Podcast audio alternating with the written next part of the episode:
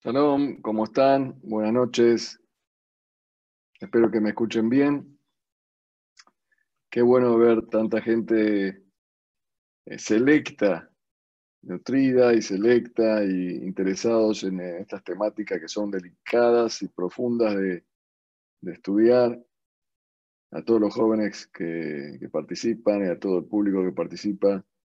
Nuestras bendiciones, que Hashem los bendiga con salud, alegría, verajá, éxito y no hay más satisfacción que poder estudiar, poder aprender, poder descubrir nuestra Torah, que es una fuente de, espiritualidad y de conexión con Dios. Bueno, hoy estamos eh, analizando justamente, como decía el Rabor Isaíd, a quien agradezco que haya organizado este evento, en el marco del Bet Midrash de Menorá, a causa de que festejamos el otro día Lak La Omer, que es prácticamente eh, el último festejo religioso que se estableció en el calendario judío. Como todos sabemos, hay festejos que son bíblicos, que se comenzaron cuando se entregó la Torá. Después eh, aparecieron los festejos eh, que agregaron los Jajamim, las eh, de Rabbanán, como Purim, Hanukkah, y los Ta'aniot, eh, los ayunos como Tisha B'Av, Shiva Betamuz y otros. Y después prácticamente no hubieron más acontecimientos históricos que se establecieron en el calendario, ni históricos ni religiosos, ni, ni litúrgicos. Pero con la Kabbalah aparecieron algunos festejos o ceremonias especiales que no, están, no son ni de Oraita ni de Rabbanán, ni de la Torah ni de los Jajamín. Por ejemplo, el Tikkun del Shavuot o el Tikkun de Oshana Rabbah, o la festividad esta del Lakla Omer, que eh, todavía eh, yace en una especie de, misterio de cuáles verdaderamente las fuentes eh, que, tiene exactamente. Hay, eh, hay un ruido que nos está molestando, no sé si alguno que tiene ahí el micrófono encendido.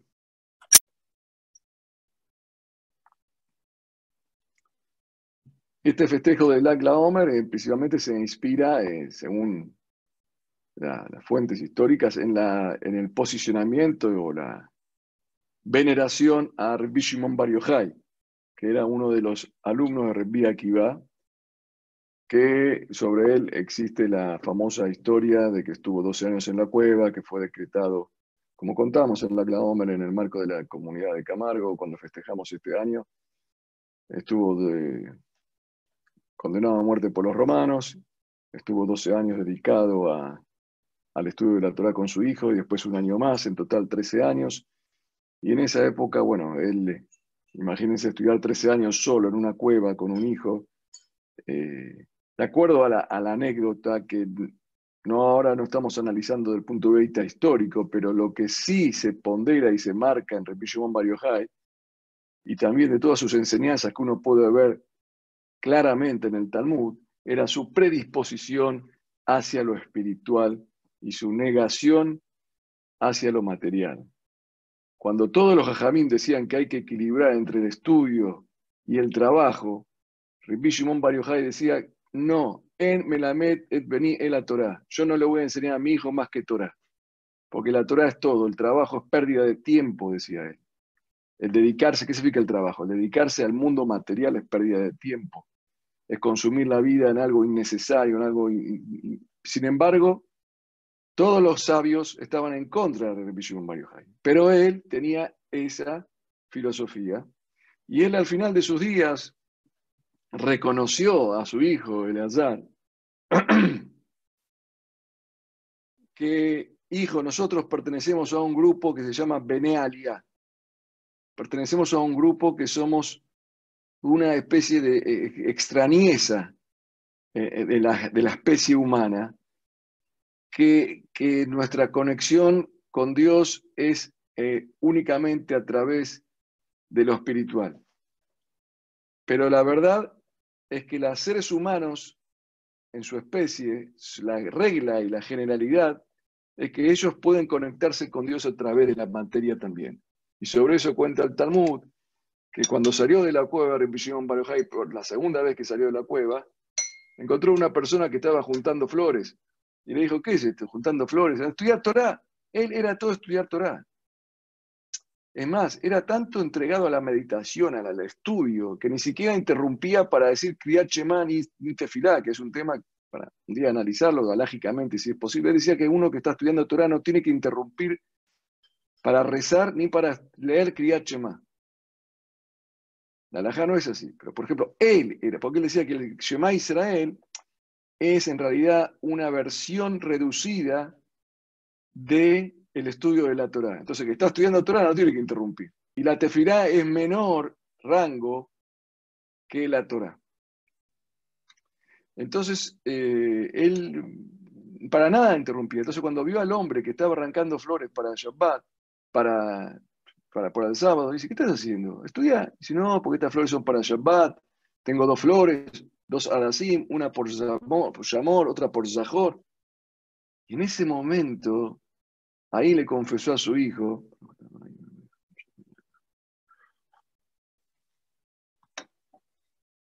mirá qué bien, enaltece el mundo material para la dignidad de Dios. Se conecta con Dios a través de lo material. Este es el ser humano verdadero. Nosotros somos Bene Aliyah, le dijo, somos gente especial. El Bishon Bariohai no era más jajam que otro jajamín, era otro estilo. Era el estilo que ponderaba la espiritualidad y no necesitaba el materialismo para conectarse con Dios. Un caso único y excepcional, no digno de tomarlo como modelo, pero sí digno de tomarlo como inspiración. Que en realidad en la materia es un medio. Él no la necesitaba, nosotros sí. Nosotros en Shabbat tenemos que poner la mesa, tenemos que hacer un lejaim con vino, tenemos que... Así somos los seres humanos, hay que vestirse, ponerse un lindo talet, tener un buen libro, una buena casa, porque si no tenemos el cuerpo bien, no podemos conectar con Dios. Rabbi Shimon Bar decía, ¿cómo una persona va a sembrar, va a arar? ¿Y cuándo va a estudiar Torah? Si tiene que sembrar, si tiene que arar. No, no, hay que estudiar Torah y Dios proveerá. Eso era él solo. No es él un modelo establecido en el Talmud para la humanidad. Es un, un, prócer para tomarlo como inspiración, para recordar que lo material tiene que ser un medio, que lo verdadero es lo espiritual. Shimon Barojai ni siquiera necesitaba los medios para lo material. Esa era la diferencia que tenía con sus compañeros, que eran tan jajamín como él. También Ramán Gambriel. Todos los, los le discutían, le decían que no. El hombre tiene que combinar el estudio con el espiritual, con las tareas eh, eh, materiales. Bueno, ahora bien, entonces eh, se estableció el día 33 del Omer para recordar la memoria, Revisión Bariohai. ¿Quién lo estableció? En realidad no es el día que murió, no se sabe bien si, si murió ese día o no, no es claro, pero se recordó ese día porque fue el día que terminó la pandemia con los alumnos de Ripi Akiva, que eso sí está escrito en el Talmud, que fue un acontecimiento histórico, que terminó casi seguro el día 33 del Omer, pero entre Pesach y Shavuot terminó. Entonces, cuando termina la pandemia, se veces también recordemos a, uno de los alumnos de Repía Akiva que no murió en la pandemia, que fue uno de los continuadores de la enseñanza de Repía Akiva, que era Simón Barriojay, que dedicó su vida a, lo espiritual. Ahora, Simón Barriojay Después se hizo famoso en un momento determinado. Eso era la fama de él en la época del Talmud. Pero en el año 1270, o sea, como mil años después, mil, mil, perdón, mil cuatrocientos años después de Rabbi Bar en la ciudad de, eh, en una ciudad de España, aparece un, rabino, que se llama Rabino Moshe de León, y de repente descubre, difunde que tiene un libro que un libro, una, una, acumulación de, de Midrashim, Midrash Rabbi Shimon o Zohar, el, el, famoso libro del Zohar. Este libro era desconocido hasta el año que aparece el Rab Moshe de León, que era un cabalista, vamos a ver que es un cabalista, vamos a explicar un poco qué es la cabala. Esta charla hoy no va a poder concluirse, yo ya me estoy dando cuenta. Por favor, que los que participen sigan la... Va, va a tener como tres partes, va a ser una serie, no una película. Pero es bueno que los que no entren nuevos muchos después o que se interesen o que escuchen esta grabación. Rabbi Moshe de León, él descubre el Zohar, difunde un Zohar. ¿De dónde salió el Zohar? Y dice que lo escribió Rabbi Shimon Bar Eso es lo que hoy nosotros tenemos el dato, que nos cuentan que hubo un rabino, Moshe de León, que en el año 1270 en España difundió el libro de Rabbi Shimon Bar eh, esto era en... Eh, es un, el, libro Zohar es un comentario sobre la Torah, una explicación, un pirús, como el Unkeluz, como Rashi, pero es una obra la que tenemos hoy, una obra faraónica, enorme y de una profundidad eh, tremenda.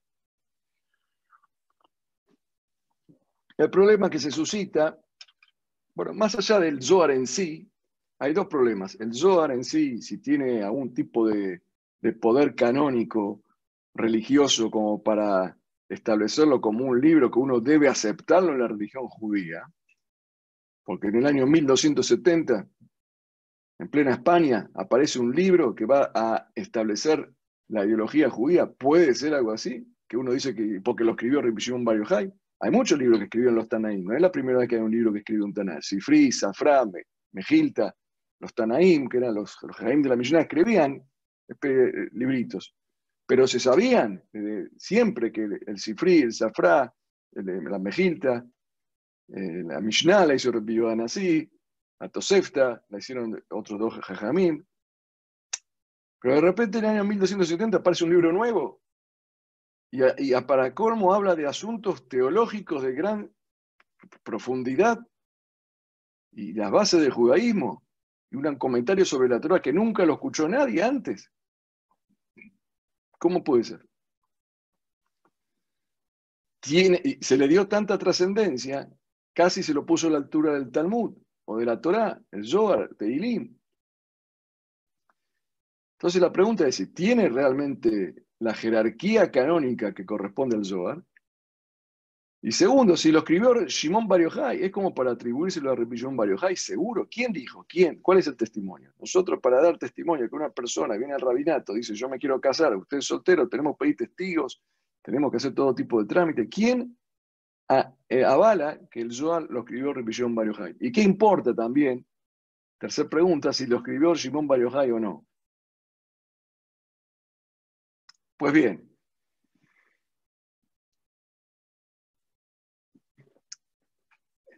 lo que hoy está concebido, más o menos, eh, le digo más o menos porque hay distintas eh, percepciones al respecto. Igual yo, no es que quiero hablar de este tema específicamente, pero es bueno saberlo.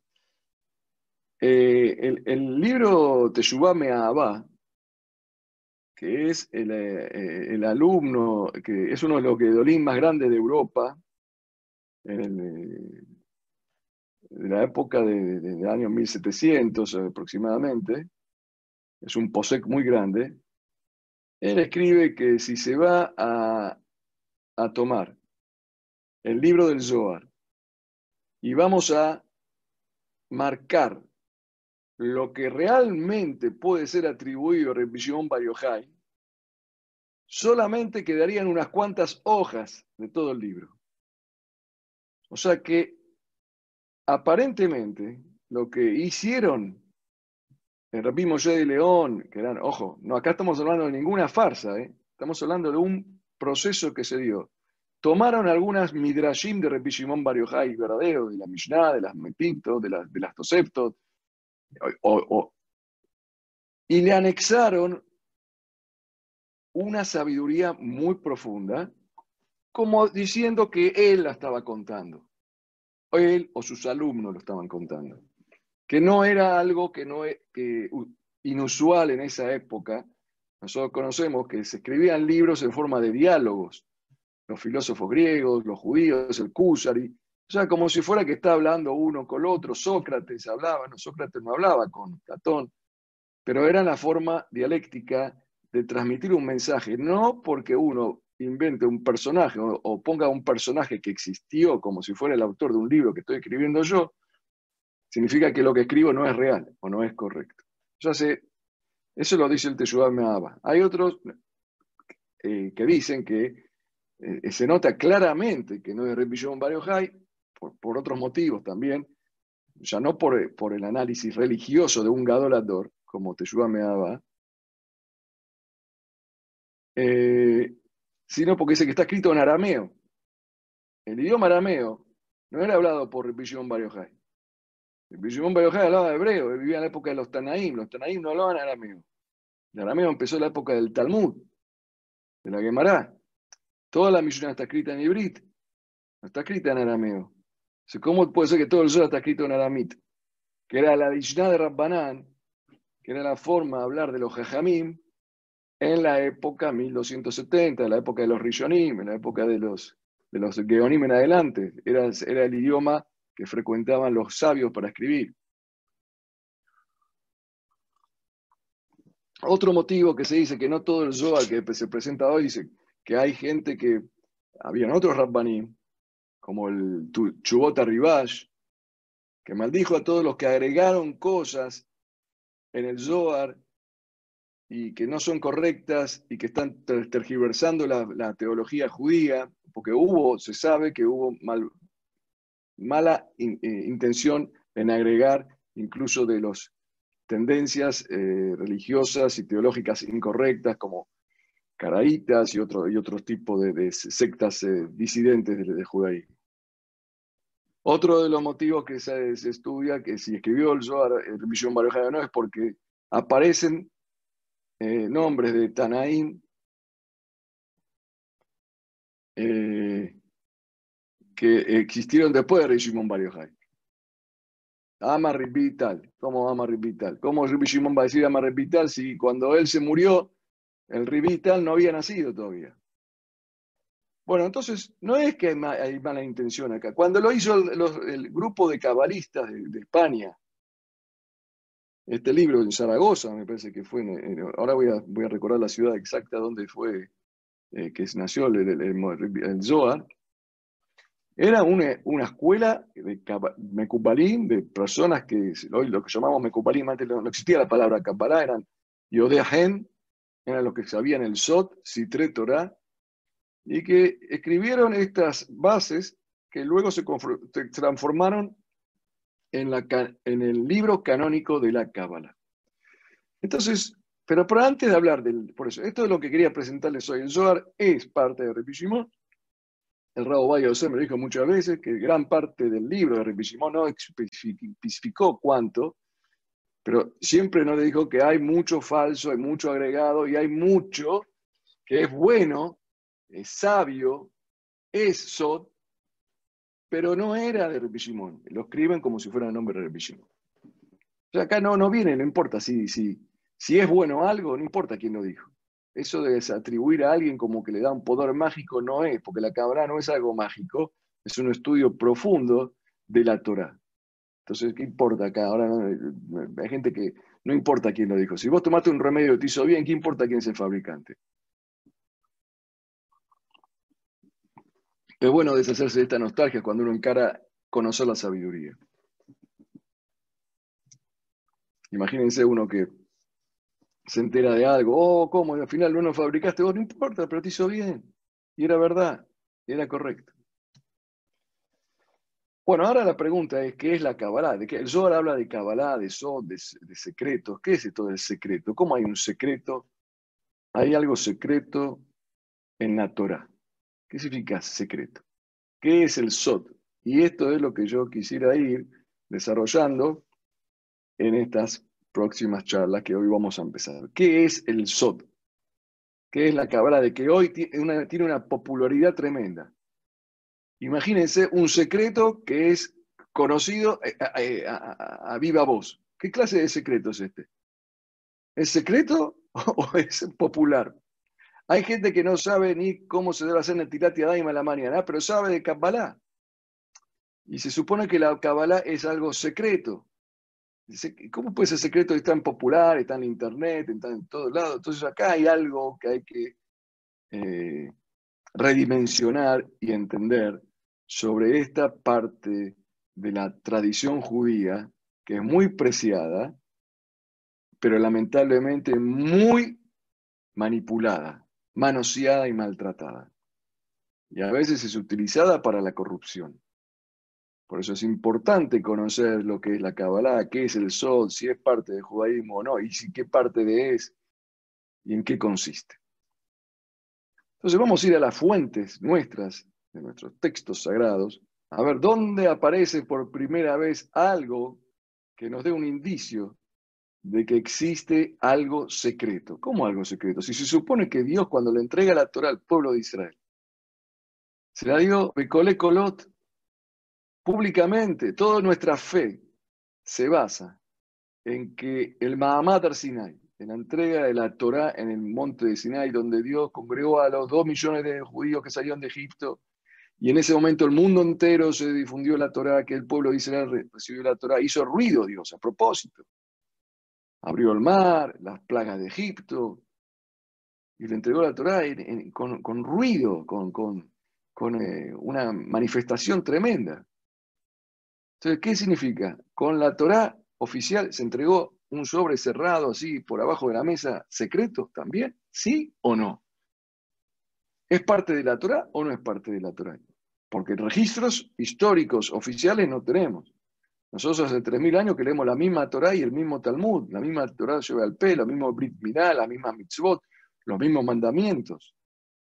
Que comemos matzah en eh, podemos científicamente comprobarlo históricamente de hace 3.500 años. Pero si de repente alguien me dice, no, yo tengo un secreto que a mí me contó mi padre, que le contó mi abuelo, que tenemos que comer, no sé, mandarina eh, todos los domingos, porque así hay un secreto. ¿No puede venir? No, justamente el poder de la tradición radica en la divulgación, la mefursamot en tzrihim reaya, en la ley básica de la lógica. Lo que se ve claramente, lo que es conocido para todos, no hace falta traer testimonio. Porque es visto por todo. El sol sale, se ve. Entonces, sí, pero hay un planeta ahí que. Bueno, el planeta a mí no me consta. Las verdades tienen que ser claras, si no, no se pueden generar obligación.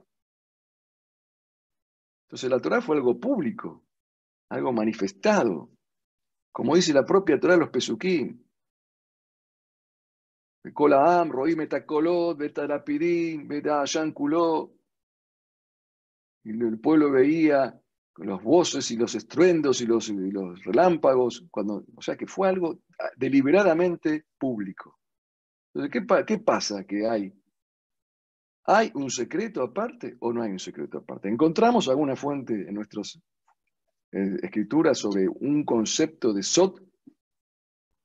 Pues hay muchos, sí, efectivamente. Hay, por lo que estudiamos y está escrito, secretos, y vamos a ver a qué pueden, sobre qué son los secretos y, y, a qué se refieren. ¿Dónde encontramos esa fuente? Primero que la fuente más famosa que uno puede saber está en el Talmud, y lo trae, se repite constantemente en el Talmud, y los poskim, los rishonim, el Rambam, el Ramban, eh, todo, todo, todo nuestra tradición eh, bibliográfica trae el concepto de que existe un Maaseh Bereshit y Maaseh Merkabah. Y está también en el Tanaj mismo, el libro de Ezequiel. Y el Génesis. Y el libro de Ezequiel son los dos libros, de Bereshit y son los dos libros que tratan de los Sodot, de los secretos que se entregaron al pueblo en código y a algunos se los entregó Moshe, o sea, Dios a Moshe y Moshe, a algunos, muy pocos, se los entregó eh, desmenuzados y explicados. Y, los símbolos básicos están en el libro Bereshit y en el libro Yehezkel. Lo llaman los Jajamim en el Talmud Maase Bereshit y Maase Merkabah. La creación del Génesis y la creación del carro celestial, que hablan sobre la estructura profunda de la existencia material y la estructura profunda de la existencia espiritual. O sea, el Maase Bereshit y el Maase Merkabah, que son detalles de cómo funciona la naturaleza espiritual y la naturaleza física, están simbolizados en el libro Bereshit y en el libro de Hezkel y fueron transmitidos de Dios a Moshe y de Moshe a algunas personas de alto nivel intelectual y de alto nivel de nobleza espiritual. Estos secretos, estos sodot, son secretos que no cambian en absoluto eh, ni un ápice la práctica de los mandamientos. O sea, que ni Moshe Rabbeinu, ni el hombre más simple del pueblo de Israel, tienen una diferencia en cómo colocarse el tefilín, o si tienen que ir a la o hacer ayuda a los pobres, o respetar a los padres. No cambia en absoluto el cumplimiento de las mitzvot, el cumplimiento de los mandamientos. En absoluto. Lo único que es el SOT es una explicación filosófica, teológica, especulativa de cómo funciona el mundo, el espiritual y el material. Eso es lo que se llama, hoy se lo llama Kabbalah, Sot, Sitre Torah, los secretos de la Torah, cómo entender el mundo, cómo entender la creación, cómo entender a Dios, cómo entender la naturaleza humana. O sea, estas comprensiones que son los grandes anhelos de todos los seres humanos. ¿Qué hacemos acá? ¿Para qué estamos? ¿Y qué es esto? ¿Y para qué sirve?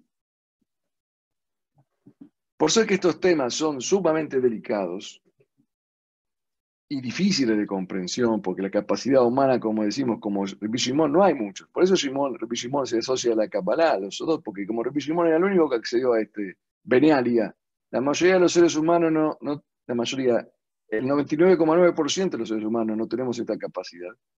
Tenemos que cumplir los mandamientos como cumplen los Benealia, pero comprender el secreto de las cosas, en general, el general del ejército sabe cuál es la estrategia que le dio el presidente de la nación para luchar contra un enemigo que invade el país. Pero el soldado raso, o incluso el sargento, o el cabo, o el, teniente, no saben mucho, saben, cada uno sabe según su, nivel, lo que tiene que saber. Pero no por eso van a tener el mismo mérito y la misma grandeza que el general si ganan eh, eh, la batalla son pocos los que pueden entender, y eso, uno de ellos era el Shimon Bar que era el que estaba como, como programado o con una genética para eso.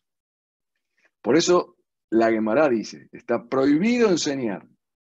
Si uno recibió de Moshe, Moshe no le podía enseñar a cualquiera, tenía que encontrar a alguien que sea Jajam, Mevin Medato, solamente un curso privado, esto de Zoom de 40 personas, 100 personas, no podía hacerlo, tenía que haber un curso privado, y solamente le podía dar algunas pistas, él tenía que entender solo las cosas después.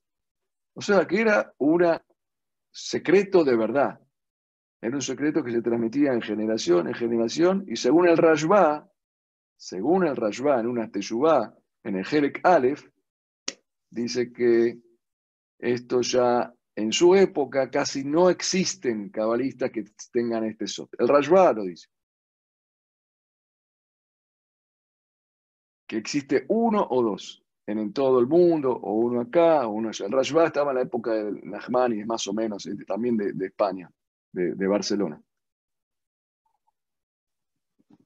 Entonces, esto está escrito en el Talmud, por ejemplo, Arbadán y Genesula Pardés. Cuatro personas entraron al Pardés. Pardés es una palabra persa que significa jardín. pero se eh, utilizó para el hebreo, pardes, que también significa parque, y también se hizo, se, se transformó para usarse también en inglés, que se dice paradise. Paradise viene de pardés, que significa paraíso. Cuatro entraron al pardés. Es la alegoría que usan los sabios para eh, referirse a los asuntos del misterio de la Torah. Pardés, Peshat, Remesh, Derash y Sod. Es un eh, acrónimo de lo que significa eh, la interpretación completa de todo lo que es la Torah. Peshat, la interpretación literal, Remes, la simbología, Derash, la interpretación, y Sod, el secreto. Pardes, Peshat, Remes, Derash y Sod. Entonces, cuatro entraron al Pardes. El Rambam también trae esta palabra Pardes. Y dice, nadie puede entrar al Pardes, al jardín. El jardín es la parte más interesante de un palacio, está al fondo, que no todos tienen acceso, sino aquel que sabe toda la Torah antes de principio a fin, la parte revelada, no la parte secreta. Para entrar en el secreto, tienen que conocer la parte, la parte revelada. Eso está en el Rambam como un alajá, por eso está prohibido leer un libro de Kabbalah si uno no tiene este conocimiento previo. Rambam lo condena, está condenado, y la, fuente legislativa está en la Gemara, que dice cuatro personas entraron al Pardes, cuatro Rabbanim, entre ellos Repi Akiva, Repi Elisha, Elisha Ben Abuya. Entonces, uno al final de los cuatro se enfermó, uno, uno se murió, el otro se hizo hereje, Ben Abuya. Solamente Akiva entró y salió en paz. no pudo agarrar nada, no pudo aprender nada. Akiva no pudo. O sea que se trata de asuntos sumamente delicados, como para venir hoy uno a jactarse, yo estudio Kabbalah. Cuando Ribi apenas entró y salió, y gracias que no, salió dañado. Y los demás Rabbanim, que eran un nivel intelectual y de santidad enorme, cuando empezaron a tocar estos temas, que bordean y limitan y lindan entre la herejía y la fe, son temas muy delicados, por eso los jajamín prohibieron este tema. Dios prohibió a Moshe. Dijo, esto se lo contás a unas cuantas personas. Si desaparece del mundo algún día la Cábala, no cambia nada. En absoluto, porque las reglas de cómo tenemos que funcionar son las mismas. Yo me debo poner tefilín, sepa qué hace el tefilín o qué, qué efecto tiene, qué, no importa. Yo tengo que cumplir con los mandamientos y ayudar a los pobres y respetar a los padres y cumplir el Shabbat y hacer pesas, más allá de si entiendo, si no, o si hay alguien que entiende. Y si hay uno que sabe lo que es, bueno, sabe muy bien. No cambia la verdad. Si todos pagan los impuestos, ¿a qué le importa al gobierno? Para, ¿Pagan los impuestos? No, uno paga porque tiene la intención, la cabana, no importa, lo importante es que, que recaudó. Entonces, estos, son los Sitre los Sodot. Estos Sodot se transmitieron de generación en generación hasta el siglo XII que nos encontramos, como lo dije, con Ripi Moshe de León. Pero en realidad antes de Ripi Moshe de León hubo otras cosas antes. De todas formas, aprendemos algo. La Kabbalah, o la parte secreta de la Torah, existe. No es algo inventado. Existe, está en el Talmud, está en, el Génesis y está en Yehezkel. Es una fuente oficial de esto lo que les cuento yo, de Génesis, Bereshit y la Gemara, cuando habla de Masé Bereshit, Masé Merkabah, de que existe un estadio de secretos sobre la Torah, que se transmiten a los elegidos en su intelectualidad y su santidad. Pero también es claro que ese conocimiento no puede cambiar ni variar un ápice la práctica de la religión revelada y conocida. Esto fue así durante cientos de años, y hasta mil años, mil y pico de años, mil quinientos años, hasta que en el siglo XII algo sucedió. Empezó a el secreto revelarse sea, empezaron a hablar sobre el secreto. Vaya a saber primero qué quedó de ese secreto original que se transmitió de generación en generación a un pueblo que estaba constantemente expuesto a las diásporas, persecuciones. Imaginémonos que pasó todo esto los 800 años de la época de los jueces, las dos dinastías de los reyes del rey de, tribu de Judea y de Israel, eh, después eh, los exilios, eh, los Hashmonaim, el exilio babilónico, el exilio romano, la, historia de Purim, son muchas historias, muchos tiempos, y hasta que llegamos a España. En España, en el siglo XIII, XII, XIII, empieza a revelar algunas cositas de esto acá. tampoco había internet. Gracias que había algunos libros. No sé si eran libros o eran rollos. O sea que lo que se revelaba, se revelaba a unas cuantas personas. Se empezó a revelar un poco más, pero ¿a, ¿a quién? 20, 30 personas. Pero eran ámbitos de estudio. Y se empezó a revelar cosas. Entonces ahí aunque hubo una época en los Geonim, antes de España, en el año 700, 800, donde aparecieron algunos pequeños también libros, pequeños de Cefra de Jalot, hablaban de algunos secretos, pero eran como apuntes que hacían algunos para ellos mismos. Pero no era algo que se podía ni entender, no se podía entender. En el siglo, como digo, en el siglo XIII empieza a despertarse, además que especialmente en el año 1232 empieza el SOT deja de ser SOT, el secreto deja de ser secreto, se empieza a divulgar. Entonces, ¿qué ocurre? Imaginémonos que alguien saca una fake news, lo que hoy se llama fake news. El gobierno, el presidente, declaró hoy que a partir de mañana se interrumpe la cuarentena por el coronavirus uno hace una campaña y lo pone en todos los medios, todas las redes. Se entera el gobierno, es mentira. El presidente no dijo nada. Pero el presidente estaba evaluando si lo iba a hacer o no, estaba manteniendo un secreto, si iba a interrumpir la cuarentena o no. No hablaba, no decía nada, porque lo quería mantener en secreto. Cuando aparecen los fake news, ahora el presidente no tiene otra alternativa que divulgar lo que hasta ahora era un secreto. Entonces dice, sí, señor, efectivamente vamos a interrumpir, pero no mañana, sino dentro de cinco días. O sea, tuvo que revelar algo que es verdad para contrarrestar las noticias falsas. Esto generó un círculo vicioso o virtuoso, no sé, de divulgación del secreto. Aparecían personas inapropiadas, incapacitadas, desconocedoras del tema en profundidad, que tocaban de oído, y empezaban a hablar de Sodot, de secretos, todo esto en el siglo XIII. Ahora vamos a explicar por qué históricamente en el siglo XIII. Pero empezó eso en el siglo XIII en España, justamente en España. España hay que tener en cuenta que eso era el centro del judaísmo mundial, donde estaban las personas más renombradas del, mundo judío y los sabios más grandes del mundo judío. De la halajá, de la filosofía, del pensamiento, de los exégetas, todos los más grandes del mundo estaban en España. Era como el Babel, que continuó en Babel. Babel continuó en España. Entonces tuvieron que empezar a hablar. Los que sabían tenían que empezar a hablar. Entonces empezó a escribir un librito, y escribió una epístola y una carta, y otro mandó otra carta, todo para, hasta que empezó a divulgarse más y más, y el secreto dejó de ser secreto. Esto nació, como le digo, en esa zona de España, en realidad nació el primer el libro de Kabbalah que aparece en la historia, libro, porque había, era, esto era verbal todo, desde la época de Moshe Rabbenu hasta el sur de Francia, en el año 1232, en Provence, fue cuando apareció por primera vez un libro de Kabbalah. El primer texto de Kabbalah que se, lo atribuye a Rabbi Nehunya Benacaná, como así el Zohar se lo atribuía a Rabbi Shimon Bar esto se le atribuía a otro gran jajam de la antigüedad, que se llama el Sefer Abbair.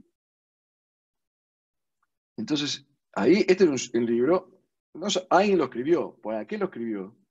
Para contrarrestar todos los eh, chismes que habían y, trascendidos sobre los secretos de la Torah y que no crean los que saben, que no crean los que están escuchando, porque la gente no sabía. Esto estamos hablando para incluso divulgar, estamos hablando de un círculo íntimo de los sabios. Lo que pasa es que en España había muchos sabios, Provence, España, eh, Francia y España. Pero lo que pasa es que eh, el libro apareció en Provence Pero después los, eh, todos los, cabalistas que se, traslada, se traslada todo a eh, España, que es Castilla, Aragón, y toda esa zona se, se traslada ahí los, el centro de lo que es la proliferación de la cábala. Se supone que los primeros cabalistas que empezaron a, que supieron, tuvimos conciencia que hay, que pudimos identificar con un dedo a personajes de alto nivel en el pueblo judío, que eran conocedores del secreto, porque nadie sabía, nadie de quién, quién sabía los secretos, no se sabía. Los primeros que se destacan en la historia fueron dos sabios españoles, Rabbi Abraham ben David y Rabbi Abraham ben Isaac, el Rabí y el Rabat. El Rabat es famoso por su sacerdote al Rambam, sus comentarios que hizo el Rambam. Y el otro es famoso por el libro, el Sefer Eshkol, son posquín de más alto nivel de estudio de la Torah. O sea, no podemos hoy, los sabios, los jajamín, no pueden determinar una ley si no estudian los libros de ellos. Una ley no de la Kabbalah, del judaísmo. El judaísmo práctico, real, público, es el divulgado.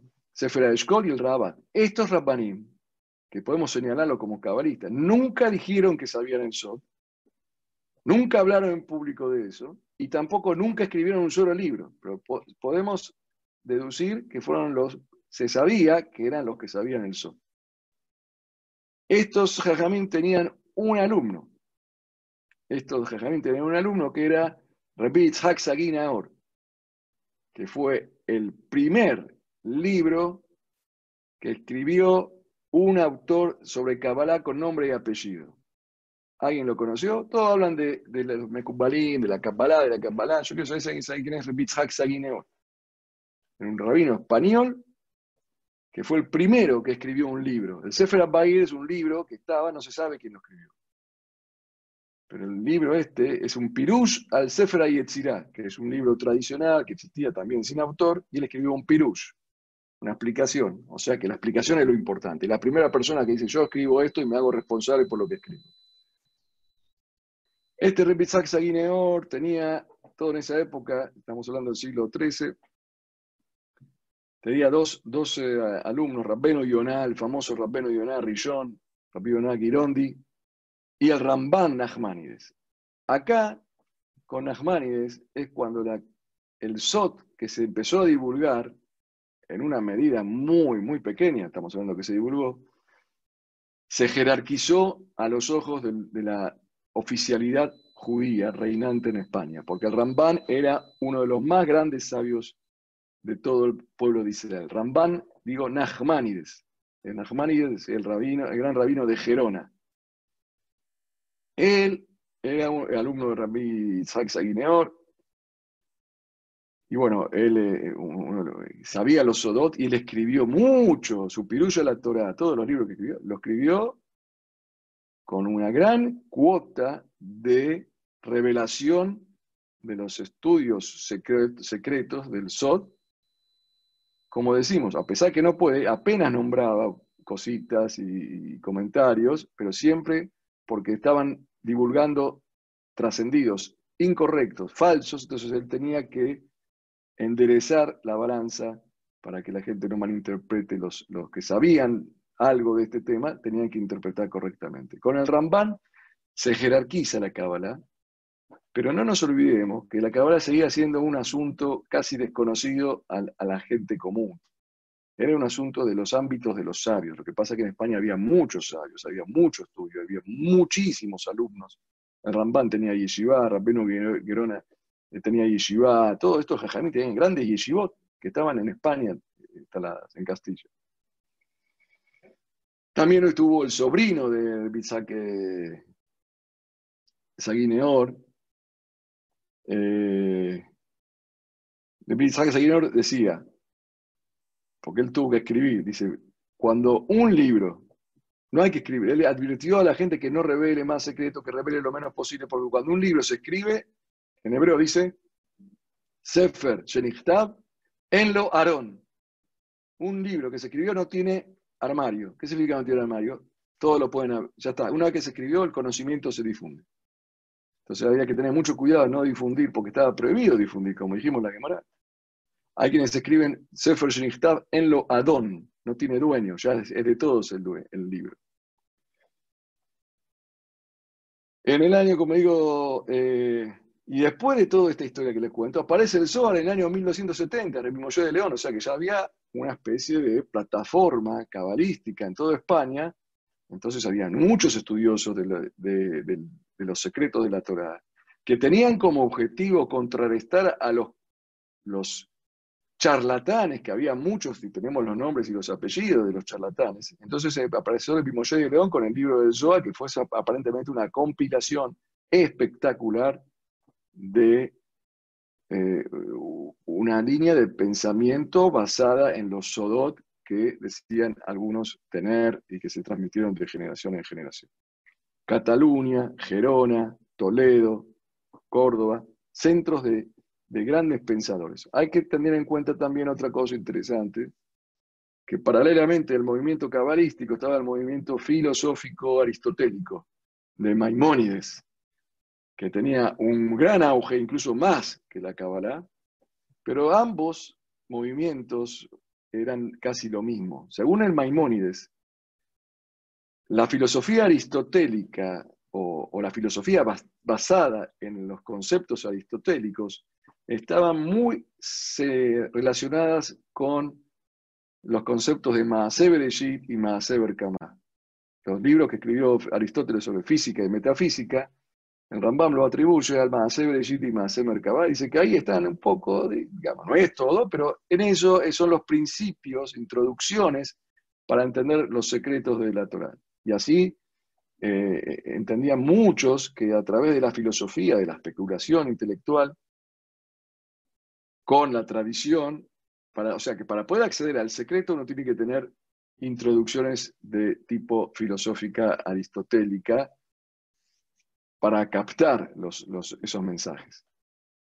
Eh, la otra escuela era la Kabbalah, que era la tradición, pero que también tenía una cuota tremenda de filosofía. El que lee el Zohar, hay poesía y filosofía. Como una, la, la Kabbalah no es algo que no se entiende, es algo que es difícil de entender, como la filosofía. Y posee mucho de simbolismo más que la filosofía. Podríamos decir que la Kabbalah y la filosofía se diferencian en que la Kabbalah tiene una cuota tremenda de simbolismos, tremenda de simbolismos, y la filosofía es, eh, eh, de los, la explicación filosófica de la Torah es menos con símbolos y más con eh, definiciones racionales.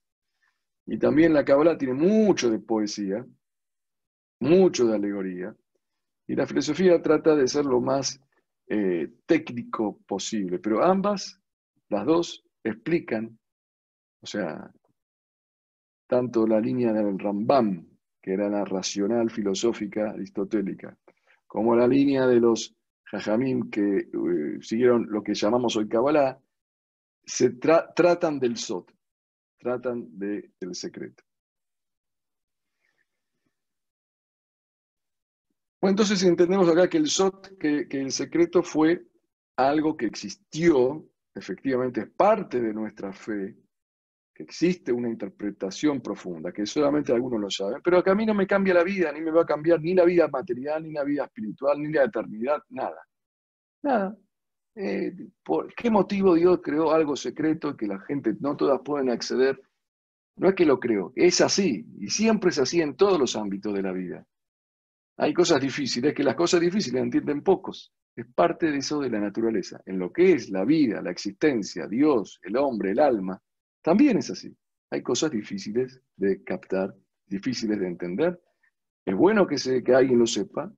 El conocimiento es elevación espiritual y cuando uno no tiene la capacidad, debe estudiarlo, porque así se eleva.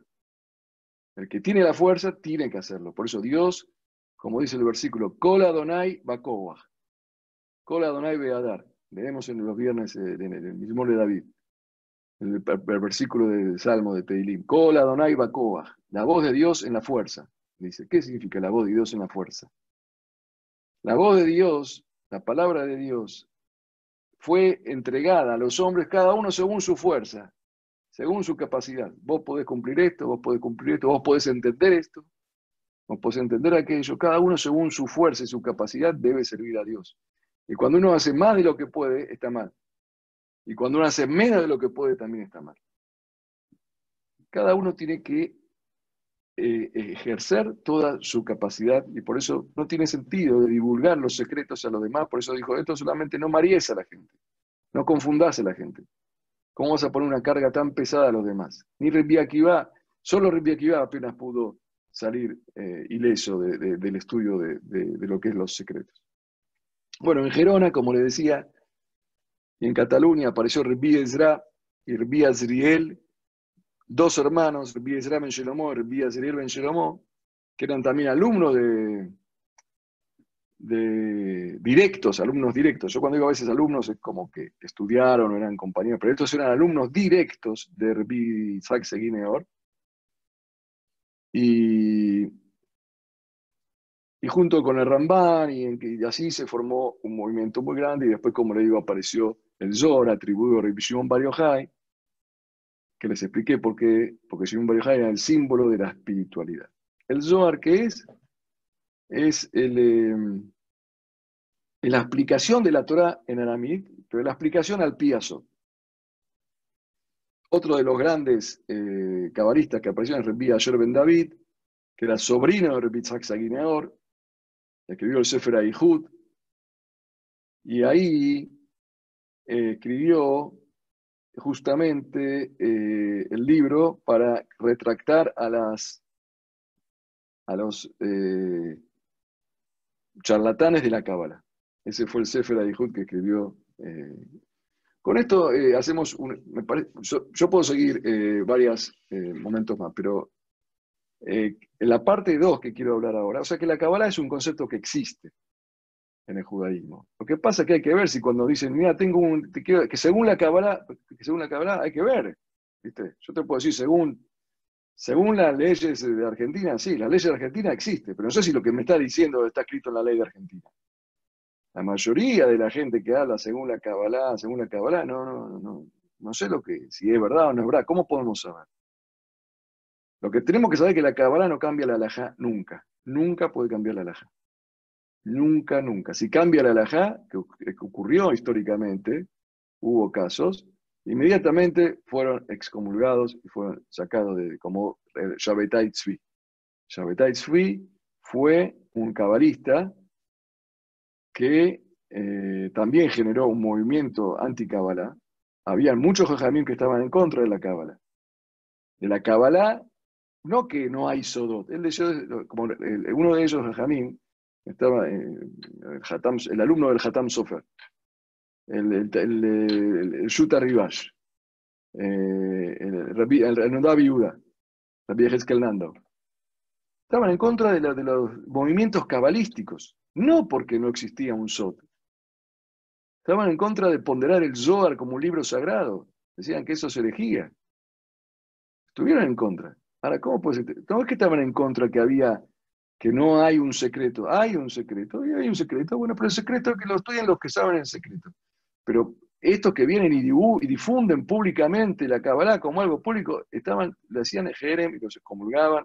Y más cuando apareció la tragedia de Shabbatai Tzvi que casi diezmó al pueblo judío de la historia entre asimilaciones, eh, abandono de identidad, suicidios y, depresión que generó este, este hombre, haciéndose creer al mundo que era el Mashiach, que era un profeta, y no lo era. Todo basado con la fuerza de la Cámara. Bueno, hoy hemos explicado que la Cámara existe. Hay muchos charlatanes, y que lo que me cuentan que es Kabbalah debe ser tomado con pinzas. Muchos jajaí estaban en contra de la Kabbalah que se difundía ya hace 300 años, como le nombré. O sea, que existir, existe. Ahora, si vos sos o no sos, no sé. Policía hay. Ahora, ¿cómo sé que vos sos policía o no? No hay que ser ingenuo. No hay que creerse todo lo que nos dicen. Por eso, la próxima charla vamos a empezar a hablar ¿De qué habla cada alineamiento de Kabbalah? ¿Cómo podemos chequear algo si es verdadero o falso?